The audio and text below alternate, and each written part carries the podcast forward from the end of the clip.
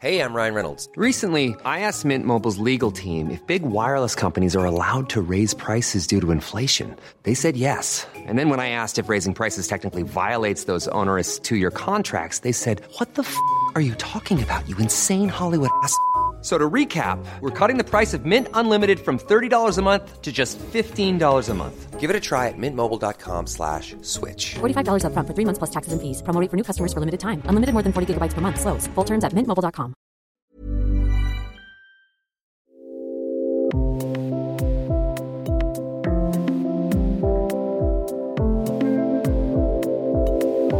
Angst vorm Verlassenwerden, Angst vorm Alleinsein, Angst vor Ameisen, Angst, dass den Kindern was passiert. Ängste können gesund sein, sogar sinnvoll, aber sie können uns auch terrorisieren. Willkommen zum Yoga Easy Podcast Besser Leben mit Yoga. Ich bin Christine Rübesamen und spreche in dieser Folge mit der bekannten Meditationslehrerin und Autorin des Buches Achtsam in drei Atemzügen Doris Eding darüber, wie wir mit Angst umgehen können. Und zwar nicht mit Alkohol, Netflix und Medical Marihuana, sondern mit Meditation. Doris Eding, ich weiß gar nicht, wo ich anfangen soll und wie ich dich beschreiben soll. Es gibt dich schon so lange, es gibt eigentlich nichts außer dir. Du bist seit langem Autorin, schreibst für Yoga aktuell, bist Achtsamkeitslehrerin, äh, bist äh, Expertin unter anderem für Ängste und damit würde ich unser Gespräch gerne beginnen. Heute früh schon Angst mhm. gehabt vor irgendwas? Nein, wie süß die Vorstellung. Nein, also ich habe weder Angst vor meinem Briefkasten, äh, vor meinem Briefträger gehabt, ein entzückender Typ und vor meinem Toaster auch nicht. Und überhaupt heute ist so ein wunderschöner Sommertag, ähm, da ist alles bestens. Doris, alle haben Ängste. Das Thema sollte erstmal sein, wie können wir damit leben, äh, wie können wir besser damit umgehen. Bevor wir auf die einzelnen Ängste zu sprechen kommen und auch deine persönliche Geschichte damit, erstmal zu diesem fundamentalen Gefühl Angst. Wenn du das beschreiben solltest, welche Farbe hätte das? Wie würde es sich anfühlen? Wie würde es schmecken? Wie würde es sich anhören? Was ist, was ist Angst für dich? Ähm, also es gibt verschiedene Formen der Angst. Es gibt einmal eine ganz gesunde Angst, die dazu beigetragen hat, dass ich heute hier noch sitze.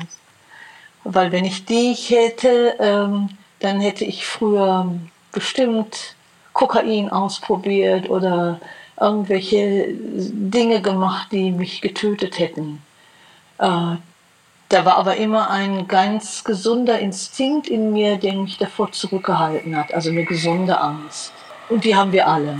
Und diese äh, äh, gesunde Angst, äh, woher weiß ich, wann die Angst gesund ist und als Vorsicht äh, funktioniert und äh, wann äh, weiß ich, dass es eine ungesunde Angst ist oder eine Angst, die mir nicht hilft, sondern die mir schadet?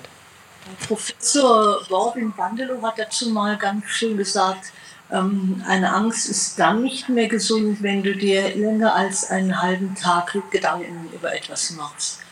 Also das heißt, wenn ich jetzt schlecht geschlafen hätte, weil wir unser Interview haben oder ich gestern schon zehnmal meinen Computer getestet hätte, ob das Mikro wirklich funktioniert oder ähm, ich wirklich so deine erste Frage mit Ja beantwortet hätte, so nach dem Motto Ja, ich hatte Angst vor dem Interview.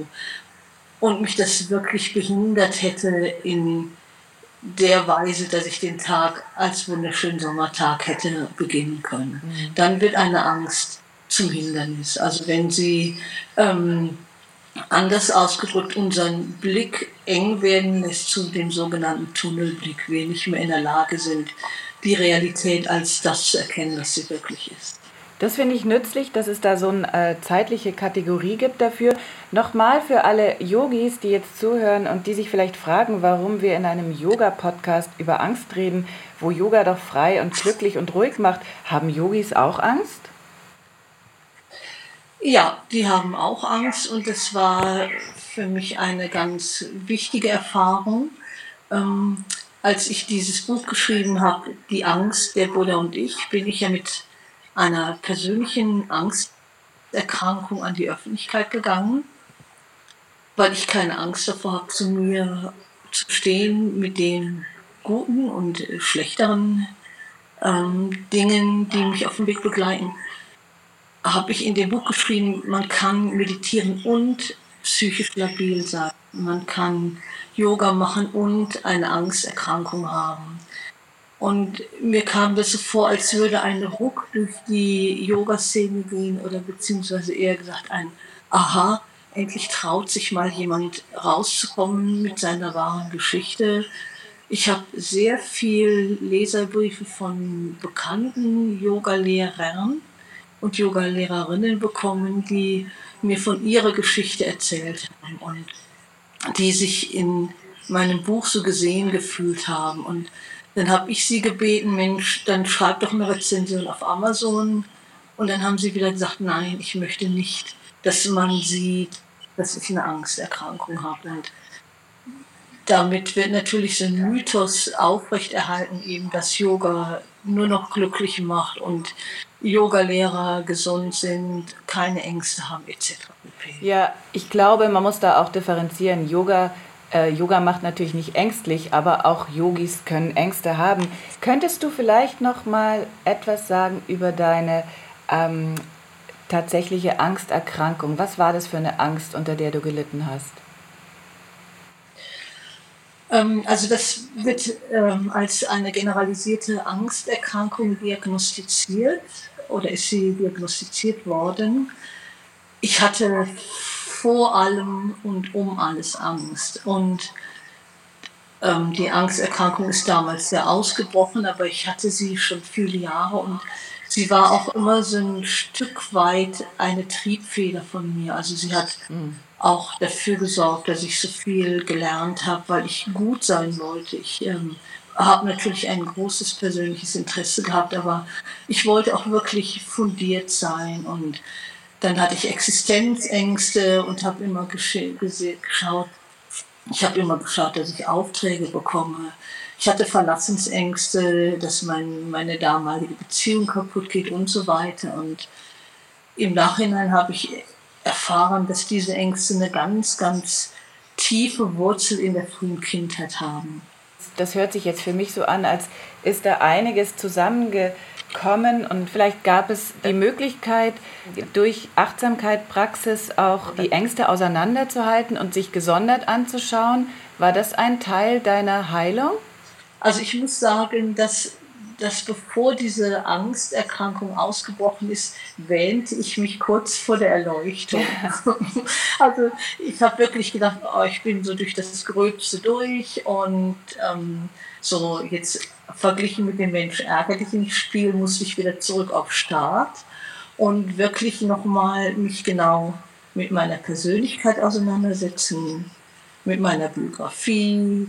Ähm, und da hat mir die Achtsamkeit sehr geholfen. Also wirklich, da habe ich auch zum ersten Mal die ganzen äh, yogischen Praktiken, buddhistischen Techniken in der Tiefe verstanden als eine Art Notfallkoffer, die mir wirklich geholfen hat, in den Körper zu kommen, mich zu ehren und mich nochmal ganz anders mit mir auseinanderzusetzen. Welche Rolle spielt äh, der Körper dabei? Also gerade waren wir ja, ha, hatte ich angeregt, dass äh, eine Möglichkeit so eine Art analytische äh, Strategie ist, dass man sich anschaut, das hattest du vorhin auch schon gesagt, es gibt gesunde Ängste, es gibt äh, ungesunde oder sagen wir überzogene Ängste. Also man schaut sich genau an, worunter man eigentlich leidet. Das ist ja eine Fähigkeit des Gehirns. Welche Rolle spielt der Körper? Der Körper ist ähm, der Motor, äh, Entschuldigung, das, das Gehirn ja. ist der Motor, also neben dem Herzen des Körpers.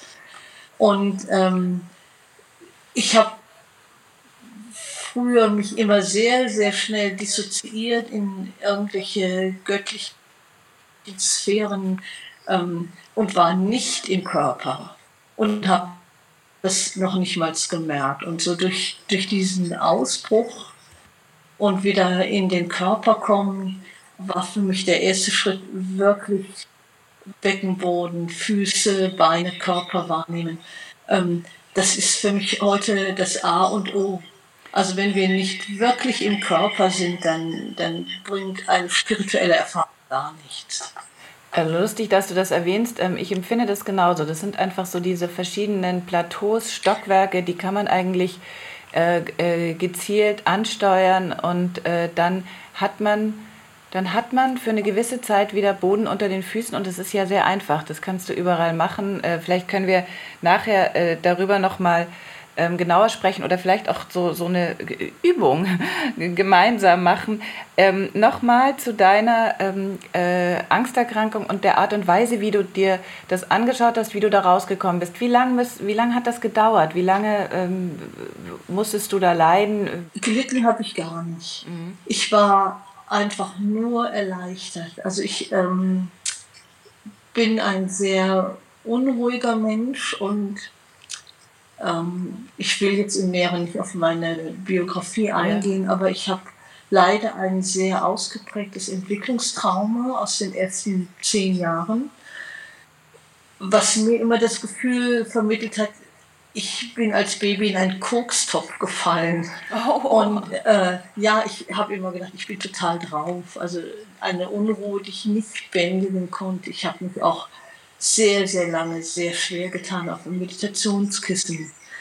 Und, ähm, das kann man sich überhaupt nicht vorstellen, Doris. Also ich meine, du erwähnst jetzt schon zum zweiten Mal Kokain in diesem kurzen Gespräch. Ja. Aber man kann sich das bei dir wirklich nicht vorstellen, dass du äh, zappelig und unruhig und äh, all over the place warst. Schwer vorzustellen. Und Wien, du, ich äh, muss dazu sagen, ich komme, ich bin an der holländischen Grenze geboren worden und da haben wir früher so gerne und so viel gekifft, wie man halt hier Weißbier trinkt. Das ja. war einfach ganz normal. Ne? Ist ja auch alles gut, aber ich habe nie ähm, realisiert, dass es bei mir eine totale Flucht ist. Und da ist es natürlich schwierig. Es braucht, glaube ich, ein Leben und eine Entwicklungsphase. Ähm, um sich seiner selbst bewusst zu werden. Also auch um zu realisieren, dass man nicht im Körper ist. Also ich habe immer einen sehr, sehr leichten Zugang zu meiner Quelle gehabt, zu direkten Erfahrungen, zu tiefen göttlichen Erfahrungen, aber es in den letzten zehn Jahren realisiert, dass ich im Körper ankommen muss. Ich war einfach nur froh, als ich den Grund erkannt habe, warum ich so bin, wie ich bin. Ich habe mich auch sehr viel mit Trauma beschäftigt und da realisiert, wie, ähm, was für ein Wunderwerk der Körper ist. Was für ein, ein Genie das Gehirn ist. Dass wenn wir eine Situation erfahren, die unser Leben bedroht, als Beispiel mein Vater wollte meine Mutter umbringen und uns Kinder und da hast du keine andere Wahl, als auf den Körper auszusteigen. Und dass man trotzdem weiterlebt und funktioniert, dass das Gehirn dazu in der Lage ist, finde ich mhm. einfach brillant. Mhm. Nur leider machen wir in dem Moment eine Tür zu und vergessen, wo diese Türe ist. Ich war damals, wie gesagt, nur froh und ich bin kein Opfertyp. Mhm. Ich habe gesagt, boah, super, jetzt weiß ich, warum ich so bin, wie ich bin. Mhm. Ähm, ich habe einen klaren Blick auf die Generation meiner Eltern. Für die empfinde ich großes Mitgefühl. Die waren im Krieg, die haben Geschwister verloren, die erschossen worden sind, die haben ihre Eltern im Krieg gelassen. Das war einfach deren Schicksal. Und ich habe dann, wenn du so sagen willst, um diese Angsterkrankung zu überwinden, mit, mit den Wurzeln sieben Jahre gebraucht. Mhm. Aber ich habe die Angsterkrankung überwunden und ähm, das ist einfach toll. Und gleichzeitig ist für mich heute auch ein ganz wichtiger Satz, hat eine Bedeutung. Achtsamkeit fängt da an, wo Bequemlichkeit aufhört. Ja, ja. Ne? Also, Weil, ja. Nein, nein, nein, ich wollte nicht unterbrechen, rede du. Weil, was in dem Moment, wo wir ähm, hinschauen, uns mit unserer eigenen Geschichte auseinandersetzen, die eigenen Wunden nicht nur betrachten und nicht nur lecken, sondern sie wirklich heilen wollen. Das ist ein Akt der Hingabe an uns selbst, des Mitgefühls, ähm, der Offenheit, der Vergebung, an uns selbst, an die Menschen, die uns verletzt haben. Und ähm, es bedeutet auch, dass wir radikale Veränderungen vornehmen, dass wir vielleicht Kontakte abbrechen oder Verhaltensweisen ändern. Also es war schon sehr komplex. Lass uns vielleicht noch mal einen äh, Moment konkret werden und dann auch gleich so eine Art Therapie entwerfen. Reden wir mal von Verlassensängsten. Die hast du erwähnt. Angst vor der Trennung oder Angst nach einer Trennung. Äh, wie kriegt man das in den Griff? Vermutlich schon die falsche Formulierung. Wahrscheinlich sollen wir Ängste gar nicht unterdrücken. Ähm, aber was ist dein Rezept? Was kannst du unseren Hörern sagen äh, bei Verlassensängsten oder Ängste nach einer Trennung? Ja, das ist, sind ja zwei Dinge. Äh, wenn ich Verlassensängste habe während einer Beziehung oder Ängste habe nach einer Trennung, wovor habe ich dann nach einer Trennung Angst? Was meinst du da genau? Ähm, ja, vielleicht, äh, du hast natürlich recht, äh, vielleicht kann man es zusammenfassen ähm, äh, und als Klammer nehmen, Angst äh, davor allein zu sein, oder? Angst vor Einsamkeit müsste doch das Gemeinsame sein. Ähm, oh, das ist eine komplex. Also das kommt natürlich immer darauf an, äh, wie ich auf mich schaue. Weißt du, auf der, aus der yogischen Sicht sind wir nie getrennt.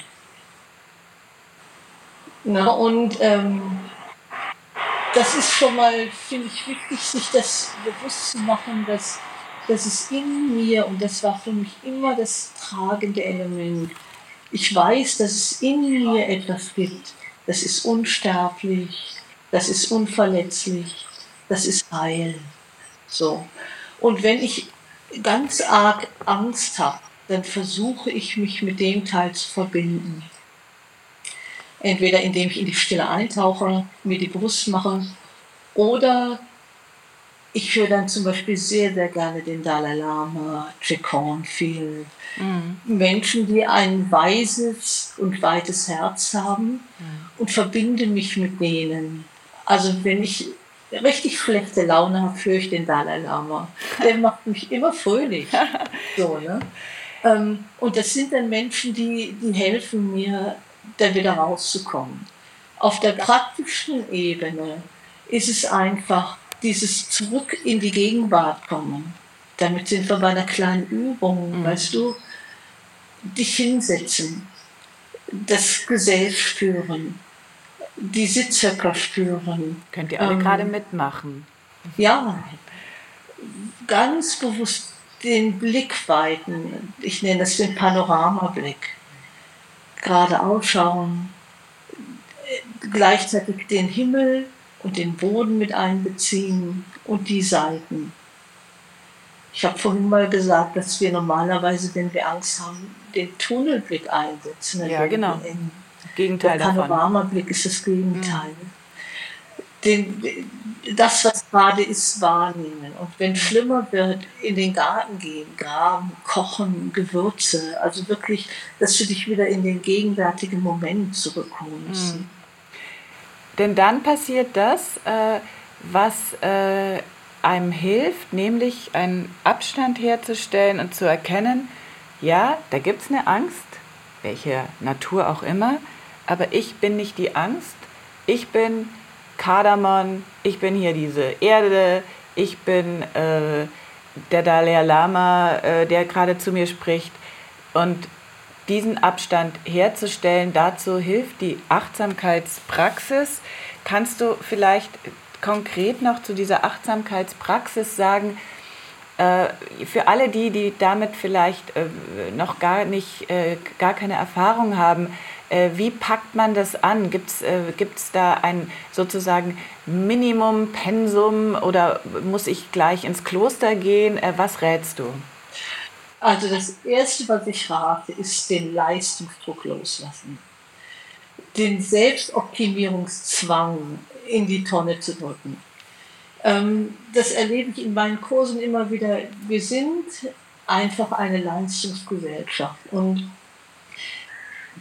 Leistungs, ein Leistungsgedanke bringt da gar nichts, sondern es geht wirklich darum, dass wir uns mehr und mehr mit einem ruhigen, freundlichen und offenen Gewahrsein betrachten und dem, was gerade ist. So, das ist schon mal eine ganz andere Haltung, als wenn wir sagen, ich muss jetzt sofort meine Angst loswerden ja. oder ich muss das jetzt innerhalb von 14 Tagen schaffen. Ja. Ein Pensum kann nur jeder für sich selbst herausfinden. Ich bin zwar auch MBSR-Lehrerin, aber ich finde, es, muss, es braucht da noch eine Modifizierung oder eine Anpassung, so wie beim Yoga. Man muss die Achtsamkeitspraxis immer an den Menschen anpassen und nicht den Menschen an die Praxis. Sehr schön. Mhm. Weißt du, ich sitze jeden Morgen und Abend mittlerweile, ne? so gerne. Wenn du mir vor zehn Jahren gesagt hättest, Doris, du musst eine halbe Stunde morgens auf dem Kissen sitzen und abends, ich hätte die totale Krise gekriegt, ich wäre aggressiv gewesen geworden, hätte mein Kissen in die Ecke geschmissen. Ich hätte es von meiner physiologischen damaligen Konstitution her gar nicht geschafft. Mein Nervensystem war noch völlig übererregt. Mittlerweile mache ich es gerne, aber ich habe kleine Portionen gebraucht. So. Und ich habe jetzt ein neues Buch herausgebracht, das heißt Achtsam Atemzüge. So schöner Titel. Ja, ja, aber ich wollte genau diese Leute abholen. Weißt du, ich habe so tolle Leute in meinen Kursen, die sind überfordert, wenn es heißt, setz dich jeden Tag 20 Minuten hin. Die kriegen gerade mal drei Atemzüge hin. Mhm. Und wenn du drei Atemzüge in Achtsamkeit machst, wirklich einatmen, ausatmen, einatmen, ausatmen. Einatmen und ausatmen.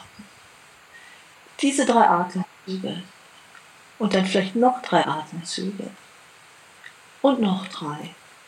Das kann Stück für Stück mehr dahin bringen. Ich bin schon, ich, ich bin schon ganz selig. Sag mal, sag mal, aber eine Sache vielleicht schon, also Regelmäßigkeit ist wahrscheinlich äh, schon ganz gut, oder? Absolut. Also je regelmäßiger, desto besser. Also wir können es natürlich auch, oder ich kann es natürlich auch umdrehen und sagen, also Minimumpraxis 30 Minuten am Tag. Mhm. Nach Möglichkeit morgens oder ich, ich, persönlich morgens, dann ist der Geist klar, dann ist er ruhig.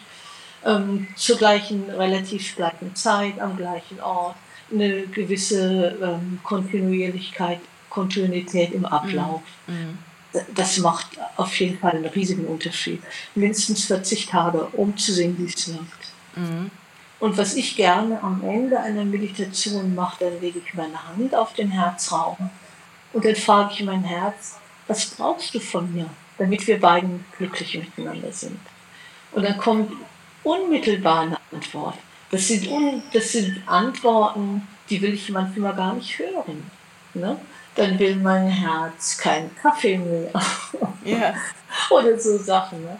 Aber wenn ich dem folge und mein Herz wollte irgendwann mal morgens und abends sitzen für drei Monate und hat gesagt, lass dich doch mal darauf ein. Das war ein wundervoller Wandel. Ne? Also und wenn man das wirklich mal durchzieht und seinem Herz folgt und dem was das Herz gerne hätte. Du, das ist ein wunderbarer Einstieg. Aber das ist ja auch so schwierig, weil du ja überhaupt nicht dogmatisch bist und uns genau sagst, was wir jetzt machen sollen und wie wir das hinkriegen sollen, sondern, sondern du tust so, als ist es ganz einfach. Aber ich glaube, dass das ganz schön schwierig ist und happig und äh, eine Menge äh, Mut oder weiß ich gar nicht, was es dann erfordert, dass man tatsächlich still wird und zuhört und zuhört, bis sich dann so eine Stimme meldet. Weißt du, Christian, mein tiefster Wunsch ist zu erwachen. Mich langweilt das hier alles so dermaßen. Ich möchte frei werden. Ich möchte in die Freiheit gehen. Und das erfordert einfach eine bestimmte ähm, ja, Hinwendung diesem, dieser Sehnsucht oder diesem Wunsch. Und das war für mich immer der größte Wunsch. Ähm, wenn ich dann die Argumente höre, ah, ich habe keine Zeit und, und danach frage, was die Leute machen. Ja, montags gucke ich Serie A, dienstags gucke ich Serie B. Ja gut, so kannst du natürlich dieses Leben vollbringen und die nächsten 175 auch. Wenn es ja. für dich passt, ist es okay. Ich habe aber auch Schüler, die kenne ich als streng. Also mit denen arbeite ich auch anders. Ne? Die, die gehen dann Commitment ein und äh, lassen sich wirklich auch auf eine strengere Praxis ein. Dieser Zustand, den du Freiheit nennst, was, was lässt er zu an Erlebnissen und Erfahrungen? Also ist es eine Freiheit wie äh, im Club Mediterranee, so schön irgendwo weg von allem? Oder ist es eine Freiheit, die du mitten im sogenannten Leben und äh, mit all seinen äh, scheußlichen und tollen Überraschungen fühlen kannst? Das ist eine Freiheit mitten im Leben. Die, das impliziert auch alles, weißt du, das es beinhaltet alles ähm, und sollte auch leicht sein. Also ich bin kein Mensch, der dogmatisch ist. Ähm, ich trinke gerne Wein. Leider, ja, also ich trinke gerne Wein oder auch gerne mal Cocktail und Cocktails? Was für Cocktails, ja. Doris? Also ich habe gestern Abend einen köstlichen Mai Tai getrunken bei einem Vietnamesen. Es war so eine schöne Sommernacht nach einem schönen Kurs mit einer guten Freundin haben wir einfach das Leben gefeiert. Ja. ja, also keine, bitte nicht defensiv. Also ich weiß, ich weiß nicht, was da drin ist, aber äh, ich werde es sofort auch probieren heute Abend. Ja, dann tust du mal auch das Leben an. Na, was, und da, da fängt ja die Freiheit an. Ne? Ähm, für, mich, für mich bedeutet diese Freiheit zu haben, dass da ein Raum in mir entsteht, in dem alles sein darf. Ich habe mal einen Münchner Yogatag gehalten und habe das Abschlusskonzert in einer alten Bar gemacht. Ne? Mhm. Das hat man mir irgendwie ziemlich übel genommen, weil wir dann äh, ähm, gechantet haben und es hieß, wie kannst du in so einer alten Bar im Sinne des Yoga ein Abschlusskonzert machen? Wo ich dachte, wenn hier, wo dann? Ja, ja. ja du, Jesus war bei den Huren. Äh, vom, vom, wie heißt nicht, vom Säufer zum Täufer doch. Vom weißt Saulus zum Paulus, diese, ja. Ja, genau. Ich, was ich nicht mag, ist dieser clean Yoga, weil der ist nicht transformiert. Ähm, ich habe ja auch dadurch, dass ich bei Yoga aktuell arbeite, so viele Menschen getroffen, die haben ihre Sexualität abgespalten. Die ja. haben ihre Gelüste abgespalten. Ja. Das ist aber abgespaltet und ich war jetzt, jetzt zwei Wochen auf einer Mantra-Fortbildung und das war eine wundervolle Lehrerin und ich hatte während einer Morgensession einen Orgasmus, weil mich die Übung so äh, tief in mein Becken berührt hat. Und ja, was ist ein Orgasmus? Ist doch eigentlich nur eine körperliche Reaktion. Ja. Also, weißt du, das, auch das, das wird immer alles so wahnsinnig hochgehängt, wenn wir es einfach mal runterbrechen. Und ja, ich war in dem Moment total eins mit dem Universum, eine, eine kosmisch erotische Verbindung. Punkt, fertig aus, nicht mehr und nicht weniger. Also ich bin jetzt sprachlos. ähm, äh, ich kann nur sagen, du bist eine große Freiheitskämpferin ähm, gegen alle Ideologien. Ein letzter abschließender Ratschlag äh, vielleicht von dir an alle, die jetzt sich so aufgefordert fühlen, äh, ein bisschen mutiger, ein bisschen weniger ängstlich zu leben? Carpe diem. Hm. Weißt du, Leben ist so kostbar und so kurz. Und ich denke wirklich, nutze die Zeit, ver verplemper sie nicht. Ne? Wirklich äh, und überfordert dich. Also schau immer, wo ist meine wo ist deine Komfortzone und wo ist eine Herausforderung, die dich wechseln lässt und wo ist eine Überforderung. Und da für dich schauen, was, was geht einfach. Liebe Doris Iding, vielen, vielen Dank. Ich werde heute mit meinem Mai Tai, spreche ich das richtig aus, auf dich anstoßen. Ähm, ja, gerne. Viele Grüße nach München. Alles ja, Gute und vielen dir. Dank. Ja, ich danke dir. Vielen herzlichen Dank. Auch als Anfänger kannst du Meditation machen bei Yoga Easy, dem größten Yoga-Portal Europas mit über 800 Videos. Geh auf yogaeasy.de slash podcastgutschein und teste uns zwei Wochen gratis. Ich freue mich über deinen Kommentar zu dieser Folge, auch über jede Art von Feedback, um unseren Podcast noch besser zu machen. Und damit sich das für dich auch lohnt, bekommst du von uns einen Gratis-Monat Online-Yoga geschenkt, wenn du bei iTunes eine Rezension hinterlässt und uns dann eine E-Mail schickst mit einem Screenshot deiner Rezension und zwar an support at yogaeasy.de. Vergiss nicht, den Podcast zu abonnieren bei Stitcher, Soundcloud, iTunes oder Spotify. Bye bye.